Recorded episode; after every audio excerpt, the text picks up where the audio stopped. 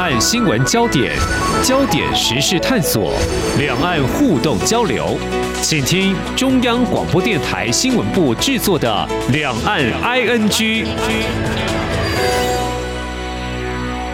听众朋友您好，我是黄丽杰，欢迎收听三十分钟两岸 ING 节目。我们在今天聚焦的是财经焦点，美国还有中国大陆对立竞争关系呢？在美国前总统川普发动贸易战之后，就是二零一八年之后，不仅在这个经贸领域，其实包括科技啦、军事、人权等等议题都出现不少分歧，也都纷纷浮上台面，双方几乎形成对决的一个局面哦。那么就在六月中下旬的时候，美国国国务卿布林肯访问中国大陆，那么这可以说是过去这五年来美国的高级官员访问中国大陆，那么被外界高度关注，因为美中关系处于低谷，是不是有望改善？而接下来要探讨是美国财政部长耶伦就在七月的六号到九号这四天访问中国大陆。其实全球经济的成长，呃，算是有点进入衰退的一个情况哈。怎么样来看全球两大经济体美中的？经贸官员他们会面所传达的讯息是美中贸易战可能偃兵息鼓或慢慢平息吗？双方渴望会有所谓的这个合作呢？我们在今天特别邀请台湾经济研究院六所所长吴孟道来观察探讨，非常欢迎吴所长，你好。是各位朋友，大家好。嗯，好。美国财长耶伦六号就到了北京，有。四天的一个访问，他先后跟中国国务院总理李强、副总理何立峰，还有中国人民银行行长易纲会谈。而也跟已经退休的前副总理刘鹤会晤。那么提到这些官员，大家都知道，可能跟财政经贸应该是相关的。我们首先想要了解美中经贸官员为什么会愿意谈。先看到美方的态度，美方态度他会积极的想要到中国大陆去，中国大陆也欢迎。那美方态度是放软吗？还是说其实他想要展现一种比较可以有沟通的机制？您会怎么样来看美国的态度呢？是，我觉得这个要分几个层面来看啊。这一次当然是叶伦出访，代表大概可能是跟经贸议题比较有关系的哦。但是我要特别强调，他其实他在这一次，包括他自己本身啊，我觉得双方谈判的这些一些会谈的官员，他其实位阶都还蛮高的。嗯，哦，就光光拿叶伦来讲好了，他财政部长大概是算是在美国的这个制度体系下面，有点像是人家开玩笑讲叫做第三个代理人的地位。嗯，那你去中国碰到的像李强。何立峰，甚至是过去的刘鹤，嗯，这其实都是二把手、三把手，嗯，哦，那我意思是说，在这样的过程中，其实就会透露出来讯息，大概就是说，他们双方彼此要释放出来的一个意涵，应该就是说，他们还是希望我可以通过沟通对话来化解彼此的敌意，嗯，哦，那为什么要化解彼此的敌意？我想我们大概也都知道嘛，因为从去年十一月拜登跟习近平碰面之后，哎，看起来好像中美关系好像有一些改善。对，但是二月的就是说那个气球，气球间谍事件又引发两边的紧张关系嘛。是，我觉得这一次的双方的这个会谈，其实背后最大的含义还是在于说，其实美国跟中国大家都不希望两边这样长期对抗下去。嗯、虽然外界的解读都是觉得这个对抗看起来可能就是一个趋势，是，但是他们的意思，包括从过去拜登的一些谈话，或是包括习近平的谈话，他们其实来说，哎、嗯，竞争可以，他们都可以接受竞争。是。是啊，过程中当然还是有一些合作的空间，嗯，但那个进步不代表彼此就是真的要对抗这样子，不像过去美国跟苏联这样的一个冷战的一个情势啊。因为说真的，过程中当然有一些各自的考量，比如说美国考量可能就是像包括耶伦之前一直在强调，过去的这些由川普发起的这样的一个贸易战。它其实对美国通膨的压力确实是有一个助长的作用。如果假设双方有办法通过一些沟通对话来取得一些共识的话，嗯，那在这样的一个压力，也许是不是就可以减轻？我想这是一个。那对中国来讲，他当然也知道这一些美国从大概之前对他的实施这种贸易，甚至是这一些金融，甚至这一些科技的制裁，嗯，我觉得确实也对中国的经济造成一定的压力。嗯，尤其是一些未来在科技发展上面，他其实说真的，他必须要比过去花费更大的功夫，才能实现他想要。我讲过去叫做所谓的国富，现在要叫国强，就是国家，因为他比过去花费更大的心力。那当然，他更希望是说，哎，这个制裁也许可能在某些方面哦，可以稍微松绑。我觉得双边都有他们各自的利益的考量。那有各自的难题，所以他们才会想说，哎，那干脆我们就是是不是真的彼此之间可以退让一些？那这其实就是沟通谈判的过程。嗯，所以包括像你刚主持人刚刚其实有提到，从布林肯到这一次的变，我觉得他们都在试出这样慢慢试出这样的讯息。我们过去在讲什么？呃，中美的关系吼，其实就是修昔底德的陷阱。对，哦，因为当一个大国崛起，威胁到另外一个大国利益的时候，他当然会想要去先阻止他的一个发展嘛。嗯，那问题不是在于说另外一个崛起的大国，他一定不乐见这样的情形。我宁愿把它称为是一种竞合的关系。他不是真的要打做对抗，因为对抗我们都知道，其实不只对两国的经济，或是刚刚我们讲的，对美国可能是在物价的方面，对中国可能是在经济的方面，但是对全世界的经贸来讲，其实是更大的问题。嗯，他也许就是一个双面刃。他当初是为了要改善这个贸易逆差，就美国方面来看，但是一些数字呢，告诉他们其实并不如自己预期当中的。呃，比如说负面的影响就包括通膨。那中国大陆呢，这个经济的成长率呢，嗯，这一两年，特别是疫情期间，那今年是备受外界关注，因为疫情慢慢平息了，但是这个经济的复苏是。不是如预期，当然，美中科技战也打得非常的，呃，可以说是让外界都会 觉得是你来我往，其实到最近也还都是一样。但是双方愿意来谈，表示说希望找一个停损点，或许是可以这样来看吗？是，确实是可以这样来看，因为最主要还是在于说，在这种对抗之下啦，我应该这样讲啊。这些过程中，其实要看你站在什么样角度去思考这件事情。就刚刚主持人讲到了嘛，其实可能一开始川普可能一直讲，就是说，诶，他认为中国可能抢了美国人工作机会，或者是他对美国造成庞大的贸易逆差，所以他去纠正这样的情况。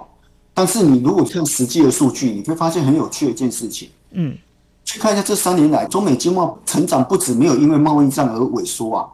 反而还连续三年的往上成长，而且二零二二年。中美双边贸易竟然金额还创下历史新高啊！对，那中国中国对美国的顺差哦，这是川普那时候讲一直最在意。诶，他透过关税战可以把这个中国对美国顺差稍微大幅逆转这样子。嗯，我跟我跟你讲，实际的数据跟你讲什么？去年二零二二年，中国对美国贸易顺差基本上将近四千亿美元哦，我如果没记错，大概三千八百多亿美元，仅次于二零一八年还没发动贸易战之前的历史至高纪录。嗯嗯嗯，我意思是说，毕竟这两个经济体都太庞大了，是。他们其实那种紧密深厚的这种经贸关系很难切，很难切。了，所以要脱钩不容易。主持人讲很重要一点，所以过去川普一直在讲脱钩，政治这是很难的一件事情啊。嗯，就算你上面上层我讲官方要脱，但是民间不会想脱啊。你看前阵子包括像 Tesla 对，Google 去中国还讲，哎，他很高兴回来中国了。特斯拉甚至告诉你，我要在上海，我要再盖第二座超级工厂。是我，我觉得那是实际的商业利益，因为市场就在那里，它必须 往那边靠。所以美国的企业也不会像中国大陆一样，中国也许就用国家力量叫你去投资哪里，美国可是不一样啊，是，是吧？对，他叫那个 Elon Musk 说：“哎，你不准去中国，他才不鸟你啊。”嗯，除非你真的拿出一些制裁手段嘛，嗯，啊，这个会影响到可能，假设马斯克真的执意在中国，他会因为这些制裁会造成它大量的这些获利损失或是利益受损，嗯嗯，他可能就会去权衡，但目前看起来是没有。从这个角度看起来，其实老实说真的啦，如果今天假设你不是因为像我们讲到刚刚那个话题，说脱钩这种东西，你发现到最近取代脱钩是最有叫去风险，是。对，它其实背后还是在有点脱钩的含义，但那个没那么强烈。那周某先生最近出席那工研院七十周年大会，讲的最实际啊。过去大家都认为张忠谋说的啊，中美贸易战开打之后啊，全球化已死。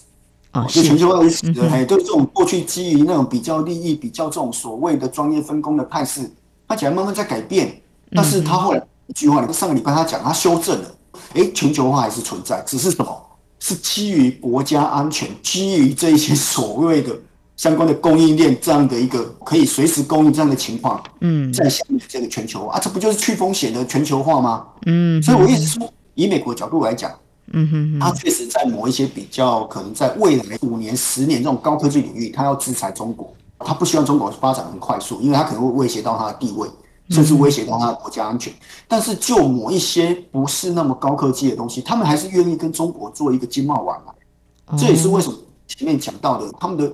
彼此之间的这一些双边贸易还在创新高啊。因为国际经贸这种环节实在太复杂，这个体系太庞大，所以你不太可能真的就说全面投，这不太可能。他也因为这样子，所以你会发现到他们其实就美国的角度，或是就中国的角度，他们还是希望可以透过沟通对话，嗯，就是通过谈判，哦，透过这一些协商的过程，去达成彼此之间都能够接受的一个共识，去找到一个最大的彼此之间都能够求取平衡的那个点。我觉得这个环境其实说真的，未来当然对全球经贸发展有一些压力，但至少目前看起来。嗯，双方彼此愿意谈，就是一件好事啊。是是，过去大家都说，是不是要摆脱红色供应链啊？你要选美国或选中国，这所谓的强分流要硬脱钩。过去这段期间，相信呢，在企业界应该讨论很多，就是我们有看到美国对中国大陆进出口的一些限制，还有在搭配建立信赖供应链的伙伴，所以感觉啊，选美或选中。这两边要有所选择，似乎就把企业面临呃要有这样子的一个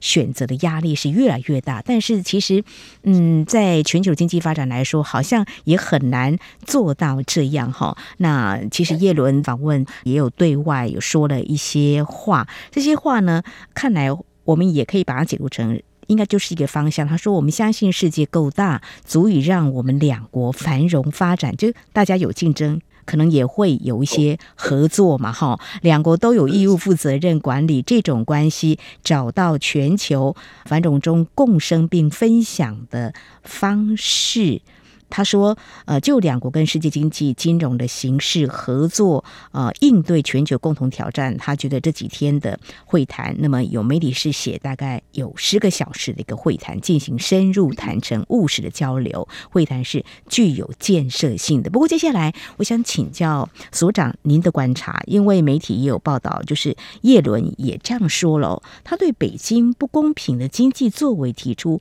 严正的关。”且也提到，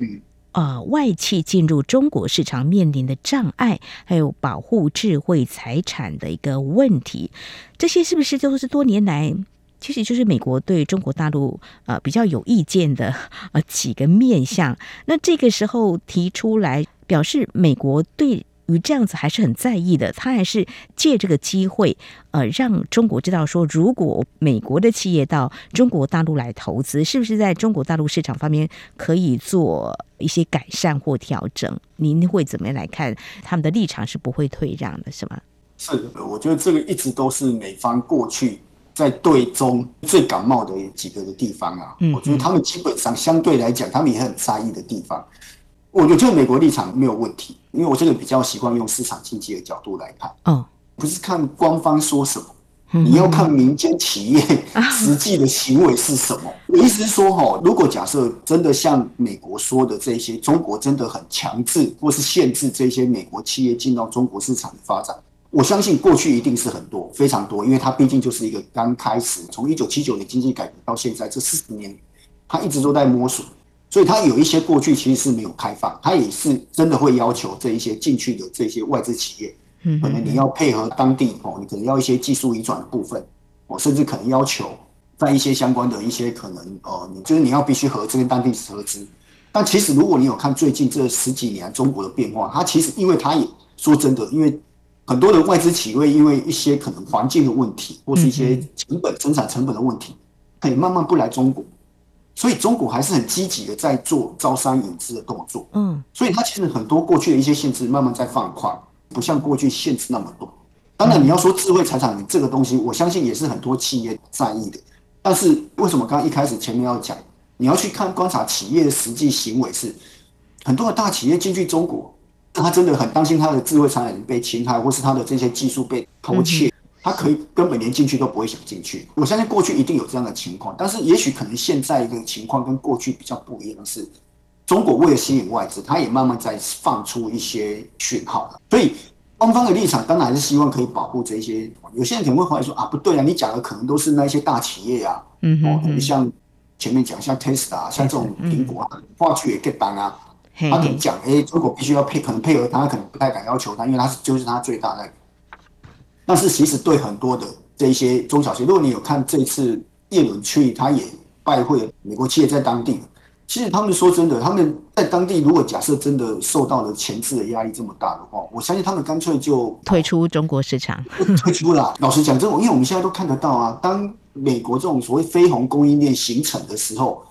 其实大家可以去印度，大家可以去越南，甚至像印尼这些国家啊。嗯。但是他们还选择深耕中国，其实一定有他背后的考量。我觉得这个当然有些人会质疑说啊，不对啊，因为它市场就那么大。嗯。但是。我还是那一句，因为我说我是比较偏市场经济，我会习惯去看这个市场的运作状况。我相信中国一定有一些潜规则，也一定有一些这种压力，但是对企业来讲，他可能这些是他可以接受。嗯，我我觉得这个是不应该用政策的手段，用这一些去干预的。哦，那当然美方有他的考量，美方的考量当然也是他担心的是说，因为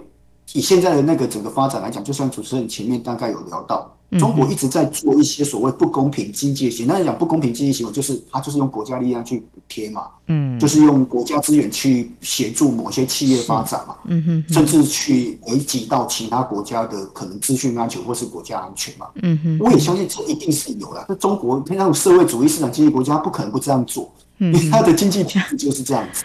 啊，这确实会造成不公平的竞争行为，哦，所以美国在做的这些事情。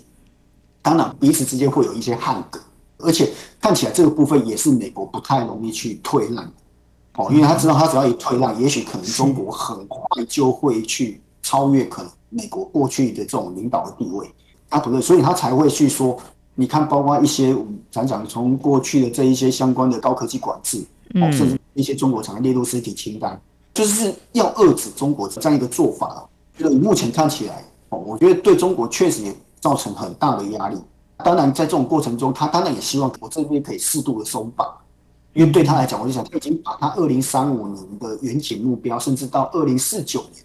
哦，就第二个百年目标的讲得很清楚，他就是要科技自立自强，他就是要供应链自主。嗯，我意思说，他要达到这个目标哦，他一定需要一些外部的资源，他不太可能真的靠自己。嗯，靠自己真的要做那个时间要拉。以他的立场，就算美国如果不松绑，他基本上他可能还是会去寻求，maybe 可能在欧洲国家，或者像德法这些哦这些国家寻求他的一些技术的资源。是，我觉得是是这样的结果啦。就是双方有一些立场可能不会退让啊，但是有一些也许可能可以沟通、可以谈判的，那就会进到谈判桌上来。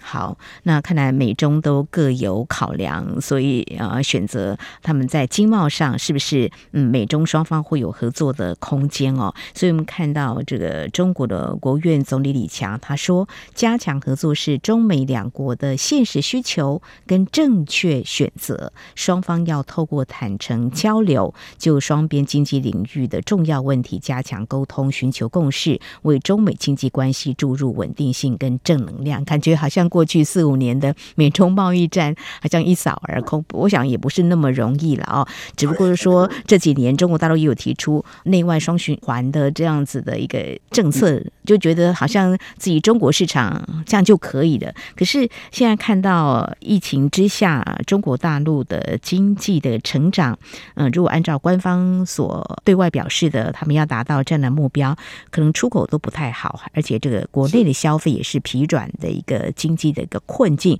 所以就中国大陆来说的话，其实在这个时候来谈，对他们来说也算是一个好的时期，可以这样来看，是吗？所以他，我觉得这是个好时机。嗯嗯嗯，啊，确实确实，因为老实说，真的，你发现到最近公布的几项数据，嗯、说真的，真的不如市场预期，连内部可能内部的预期都跟不上。大概从疫情之后，大家原本最期待就是它在消费这一块可以快速的复苏嘛。对。但是实际公布出来的数据，除了前几个月大幅攀升，就我们常讲的社会消费品零售销售这一些相关的指标，最近都往下走。更不要讲，在今年以来，大家比较疲弱的，在像投资这一块，嗯哼，哦，这些固定资产投资或是一些房地产投资，既然还是负成长，固定资产投资也在比较历史比较低迷的一个位置，嗯，就是显示出来数据透露出来，它其实本来要靠内需的，就内需包括消费跟投资这一块。确实跟他预期有明显的落差，更不要讲出口嘛。我们最新的数据就是衰退大概七点五 percent，外部的因素又不是中国能够控制的。这些因素其实是因为整体的欧美需求看起来是有点在往下滑嘛。嗯，下滑的过程中，它出口当然就不好。哦，我意思是说，你发现到对中国来讲，当然就会有这样的一个经济的一个压力存在。哦在这种经济压力之下，如果今天假设可以透过跟美方这一边的一些关系和缓，不管是也许可能在这些经济制裁，或是这些科技制裁压力可以稍微和缓的话，嗯，那在经济这一块对他们来讲，可能就会更有余力啊，去可能要刺激经济，或者是要去做一些额外的，比如说扩张性的这些货币和产业，对他们来讲会比较容易一点，至少外部的这个压力就稍微减轻吧。那如果假设美国还是持续高压的对待中国的话，嗯，他当然在，就我讲，这叫蜡烛两头烧嘛。一方面要应付美国的这样压力，一方面要应付内部经济的这样的一个市场不如预期的情况，对他来讲更难去做出他们想要的一个成果。好，所以我说以中国立场，当然也想说，在这样的时机之下，我如果真的可以的话，我当然希望可以跟美国好好谈。嗯哼，当然前提就是在彼此可以退让的一些。机会或是退让的一个空间点，嗯，那有些底线，我想是双方都不能碰的。嗯，对啊，嗯哼，好，在今年，其实我们看到联合国在五月中发布了二零二三年全球经济成长率的预测，达到百分之二点三。那么，这比在今年一月的预测是要提高了零点四个百分点。看到在欧盟方面，今年经济成长率是。百分之零点九，其实也是高于一月份的预测值百分之零点二。不过，在比疫情之前的二十年的全球经济平均成长率百分之三点一都要啊、少蛮多的哦。那中国大陆还有啊、美国的经济，虽然目前看来美国的经济成长没有这么的被看好，不过大致上是还好的哈。但是大家可能会比较务实来看，如果美中两国的这个贸易战持续打下去的话，到底大家会受多少伤，有拿到多少利？当然，竞争的态势应该是还是不变的哦。所以最后我们就来谈，那美中未来双方关系，看来因为包括叶伦还有这个李强都提到说要合作嘛，哈。那如果说有所改善的，我们会可以从哪方面来观察呢？比如说大家各取所需，美国会不会有所求于中国大陆？比如说持有的这个债券什么之类的，之前也有人。往这方面猜测，不晓得所长你怎么样来看呢？嗯、啊，我讲的是实际一点，就是有哪些面向你可以去观察，或是哎、嗯、证实美中关系确实有一些改善。那当然，主持人刚刚讲的这一些，也许可能中国持有美债，假设不再抛售，甚至搞不好还反向增持的话，嗯，那当然这是一个讯号，嗯哼，就是看起来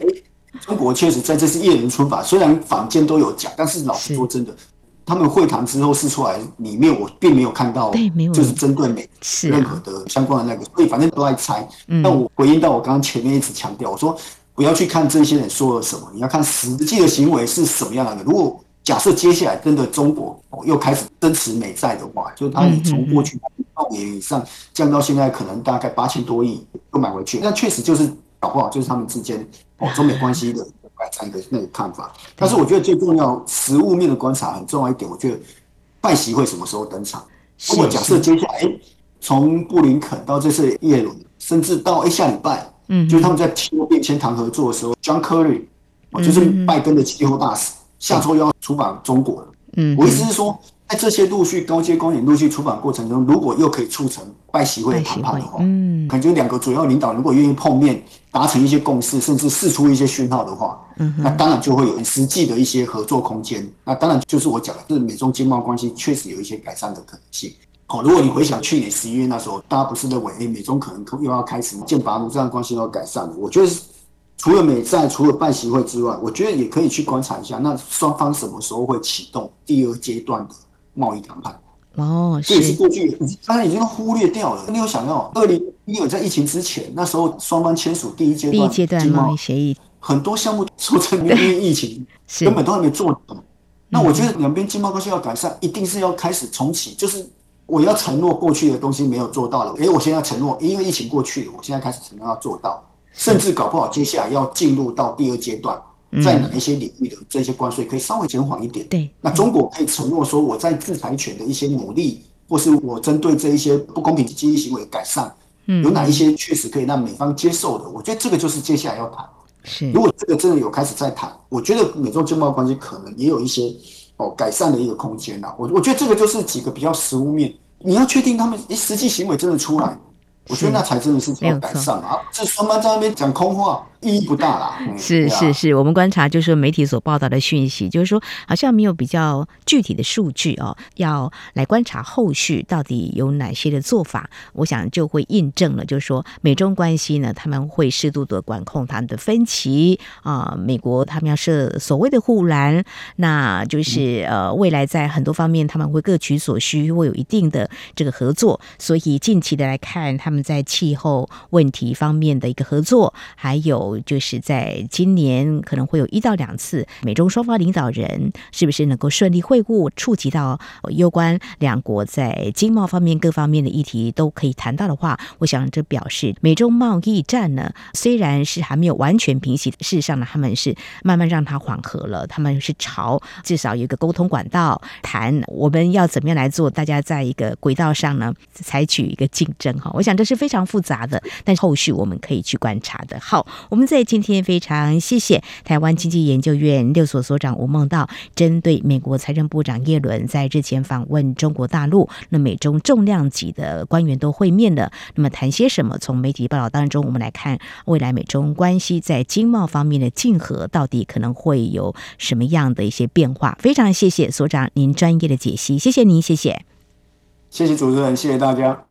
好，那么在今天我们所探讨的美中的贸易战部分，其实相关的也来关心台湾的一些经贸政策。我们知道，从二零一六年政府推动新南向政策，到底有没有一些对台湾的经贸有些影响，甚至在美中贸易战是有所牵动的呢？根据行政院经贸谈判办公室的资料，今年截至五月份为止。东西国家包含印尼、马来西亚、汶莱、菲律宾、新加坡、泰国、越南，还有柬埔寨这些国家。那么，从中国大陆、日本、韩国进口比重下滑到百分之十八点一、百分之七点七、百分之四点八。而从台湾进口比重则是提升了百分之八点一，超越了日韩。在中国大陆部分，从中国大陆进口占比从二零二一年的高点，当时有百分之二十二点九，降到今年一到五月百分之十八点一。经贸办分析了台湾对西南向国家出口金额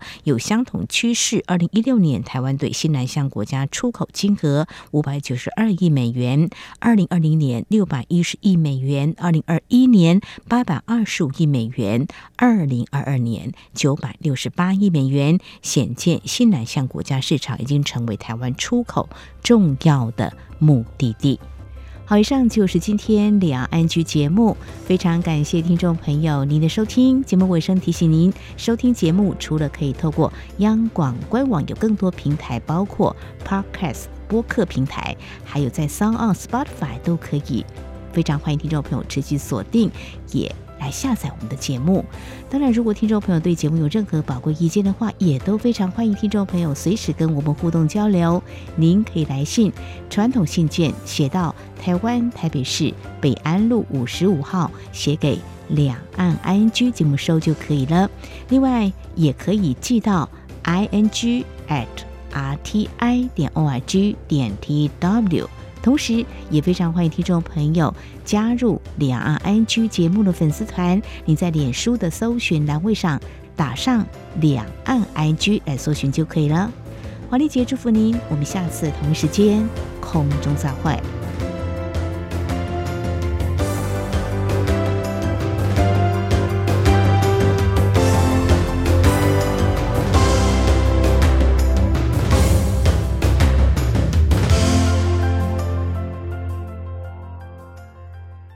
RTI 明信片寄情征件活动加码送好礼，